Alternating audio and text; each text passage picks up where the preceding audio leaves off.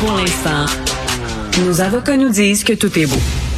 Alors, tout le monde aujourd'hui, bien sûr, revient sur les propos ahurissants que tenu Jean Chrétien, tout le monde en parle, concernant l'affaire des pensionnats autochtones. Il n'était pas au courant, il savait pas que ça se passait. De toute façon, lui est allé au pensionnat, puis c'était, il mangeait du gruau, puis c'était bien dur lui aussi.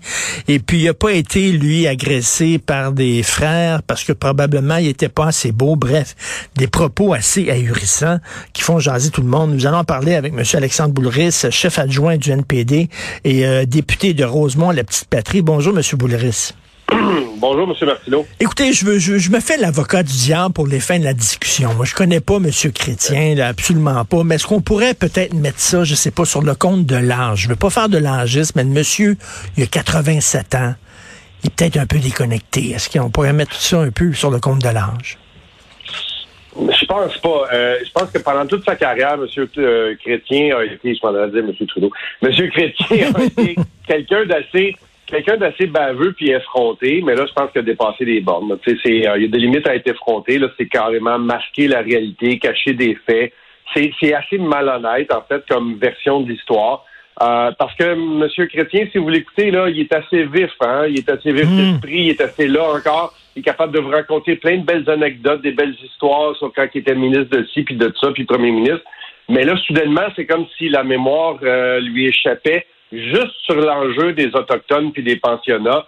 Euh, c'est plus que particulier, là. C'est, assez bizarre comme, comme, comme attitude pour quelqu'un, en plus, qui a été ministre des Affaires indiennes, excusez-moi l'expression, mais c'était le vrai terme, là. Ben ministre des Affaires indiennes pendant six ans, puis premier ministre pendant dix ans. Là, là il revient là-dessus dans le devoir aujourd'hui. Il persiste et signe en disant, ben là, euh, peut-être qu'il y avait des documents qui circulaient, mais là, il y a mille personnes qui travaillent dans un ministère. Je peux pas être au courant de tout ce qui se passe dans le ministère. Est-ce que c'est une excuse, c'est pas du tout une excuse. Il y, a, il y, a, des milliers d'enfants qui euh, qu'on est en train de retrouver près des pensionnats autochtones qui ont été euh, qui ont été cachés, dont la mort a été cachée à leurs parents, qui ont été enterrés de manière plus ou moins légale dans des, quelque chose qui n'est pas vraiment un cimetière non plus. Euh, Monsieur Chrétien devait être au courant. J'ai mon collègue du NPD, Charlie Angus, qui a dévoilé euh, hier une lettre d'un enseignant d'un pensionnat de Sainte-Anne qui, qui, écrivait directement au ministre des Affaires indiennes, M. Jean Chrétien, en 1968, lui disant Hey, il se passe des choses là ici, là, vous devriez regarder ce qui se passe. Aujourd'hui, on, apprend, puis c'est dans plusieurs médias, Journal de Montréal, puis dans la Radio-Canada aussi, des, des, des, gens qui ont sonné la, la, la sonnette d'alarme au pensionnat de la TUC. Ça, c'est dans le comté de Jean Chrétien, en plus de ça, près de Shawinigan, en disant il y, a, il, y a des, il y a des enfants qui sont maltraités ici, il se passe des choses. Et là, là c'est juste comme deux exemples que je vous donne, mais même juste aujourd'hui, on voit que ça, ça sort un petit peu à droite et à gauche, des gens qui disent on avait donné des indications. Il y avait des gens qui disaient qu'il se passe des choses qui sont pas correctes dans ces pensionnats-là. Mais tu sais, il n'y a rien, il y a, n'y a pas pire personne que quelqu'un qui veut pas entendre. Hein, et, là, sur l'affaire, sur l'affaire de la TUC, là, euh, justement, dans le texte du Journal de Montréal, on, est allé sortir la, la, la, discussion qu'il y avait eu à l'époque en chambre, quand ça s'était sorti. Et M. Chrétien, il a dit, il s'est levé en chambre, puis il a dit, bah, c'est un problème local. C'est un problème local en disant, ça touche pas toutes les Autochtones. C'est une petite affaire qui s'est passée dans un petit endroit à la TUC et tout ça. Euh, là, les gens qui se posent comme question, est-ce qu'à la fin des années 60, au début des années 70. On était vraiment au courant de l'ampleur de, l'affaire. Ben, je pense que oui, euh, quand on regarde un peu les faits, le nombre de personnes qui, justement, signalaient, qui indiquaient, qui informaient, c'est pratiquement impossible que, comme ministre, n'es pas au courant de tous de tous les appels, de tous les messages qui, qui viennent de Saskatchewan, de Colombie-Britannique, du Québec ou d'Ontario. Ça commence à faire beaucoup. Mais si tu tu as intériorisé une certaine forme de colonialisme, mais tu vas rejeter ça du revers de la main en disant ben c'est un problème là-bas, c'est un problème avec un individu, c'est un problème avec une religieuse, c'est un problème avec un frère, un prêtre, mais il n'y a pas rien de, de, de, systémique puis de systématique là-dedans. Donc tu vas te réfugier là-dedans en disant ben c'est des individus qui font des mauvaises actions. Alors c'est un refus de regarder l'ampleur du problème, puis le fait que ça a touché des centaines puis des milliers d'enfants pendant des décennies. Là. Euh, mais hmm. quand, quand, quand tu veux pas regarder le problème, mais tu, tu, tu pointes ailleurs, puis c'est ce que M. Chrétien a fait. Mais c'est un peu bizarre qu'en 2021, il se passe encore la même chose. Mais ce qui est assez bizarre, sais, je reviens là, sur ce qu'il a dit dans le devoir. Je ne sais pas ce qui se passe euh, à l'intérieur de mon ministère. Je peux pas être au courant de tout. Il semble que quand tu es ministère, euh, ministre des Affaires indiennes, tu passes pas ta journée dans ton bureau. À un moment donné, tu sors de ton bureau, tu vas voir sur le terrain, tu parles aux chefs autochtones, tu discutes des dialogues avec les représentants des nations autochtones. Jamais je croirais que c'est pas arrivé sur le tapis que ces gens-là n'ont pas dit. Vous savez, Monsieur Chrétien, on aimerait peut-être que le gouvernement présente des excuses, etc.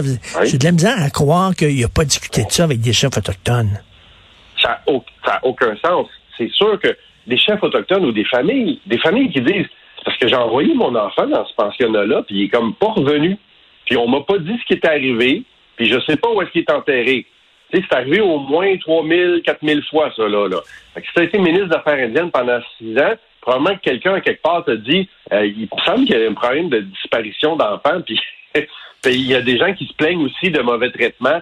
Euh, puis il, attrape des maladies bizarres, hmm. des hépatites. Tu sais, quand tu as un enfant, tu n'attrapes pas une hépatite, là, généralement. Là, euh, si, à, moins que tu as eu des, des, abus des abus sexuels, ça peut provoquer ça. Alors, c'est la volonté d'ignorer la, la réalité. Euh, puis bon, les problèmes d'insalubrité, de, logement puis de, pauvreté sont encore là, malheureusement. Faut et Alexandre, oui, Alexandre Boulris aussi, il mêlait deux affaires. C'est-à-dire qu'il mêlait le bon euh, les, les, les, agressions sexuelles au sein de l'Église catholique. Euh, oui, c'est arrivé à pas seulement des autochtones, à des, à des catholiques, des protestants, etc.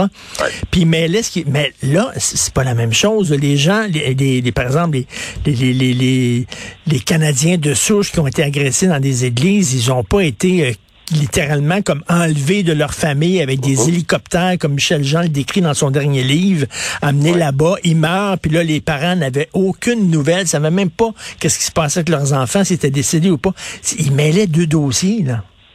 Complètement différent, parce que oui, des victimes de l'Église catholique, il y en a eu de gens de toute origine, et puis c'est pas nécessairement juste des autochtones, mais quand on parle des pensionnats, c'est une espèce de kidnapping de masse, là. C'est un peu comme quand on a fait, quand les Britanniques ont fait avec les Acadiens qu'ils ont mis dans des bateaux qu'ils ont envoyés en Louisiane. C'est-à-dire que tu vises une ben population particulière.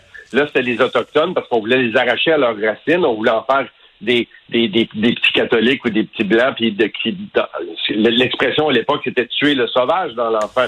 C'est horrible comme truc. Alors, c'était vraiment on rentrait dans le village, on arrachait les enfants de leurs parents, puis on, les mettait dans les pensionnats, puis ensuite de ça, on les maltraitait. Puis après ça, tu as un, ancien ministre libéral, un ancien premier ministre, M. Crétin, disant, moi, je n'étais pas au courant de, ce qui se passait là-dedans, alors que tu as dit six ans au ministère. Tu es supposé d'être au courant. C'est impossible qu'il n'ait pas été au courant. Mais qui essaye de protéger? C'est la question, moi, que je me pose depuis, depuis deux jours. C'est que qui essaye de protéger dans, cette affaire-là? Est-ce que c'est lui? Est-ce que c'est des amis? Est-ce que ou c'est juste un réflexe colonial en disant ben c'est le même, c'est le même, puis mm. tant pis. Puis surtout quand il fait le, le parallèle, moi aussi je n'ai mangé du gros puis des bines. Non, non, ça, c'est, ça, c'est épouvantable. Je m'excuse, mais ce que les jeunes autochtones ont subi, ça n'a rien à voir avec manger du gros puis des bines. Voyons donc. et, et, Alexandre Boulris, le NPD, on sait, euh, euh, bon, dénonce le racisme systémique. C'est un, un, gros dossier. On pourrait parler, vous et moi, pendant des heures, mais s'il y a quelque chose qui est, qui est du racisme systémique, c'est bien la loi sur les Indiens. Quelle est la position du NPD sur la loi sur les Indiens? Ben, c'est une loi coloniale, c'est une loi euh, complètement euh, désuète. Il faut la revoir, il faut euh, la changer, mais il faut le faire évidemment dans une perspective de réconciliation, puis avec les communautés autochtones. Mm-hmm. Il faut s'asseoir autour d'une table puis trouver une solution tout le monde ensemble. C'est pas vrai que c'est Ottawa puis le gouvernement fédéral qui va arriver en disant ben c'est pas bon cette loi-là, on va vous la changer puis on va vous imposer d'autres choses. Ça, ce serait la pire affaire à faire.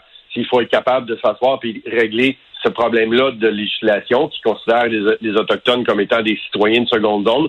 Mais il y a des choses beaucoup qui sont à régler encore que les libéraux de M. Trudeau n'ont pas réglé. C'est-à-dire euh, l'eau potable dans les dans, dans, certaines réserves qui, qui est toujours pas là, les problèmes de logement, les problèmes de, femmes euh, portées disparues ou assassinées. Il y a beaucoup de recommandations de la Commission de réconciliation qui n'ont toujours pas été adoptées. En tout cas, il y a énormément de travail à faire, mais le loi sur les Indiens, c'est complètement désuet et colonialiste. Là. Tout à fait. Il est temps qu'on s'en débarrasse de cette loi-là. En tout cas, bref, il, mettons, euh, c'était pas fort de la part de M.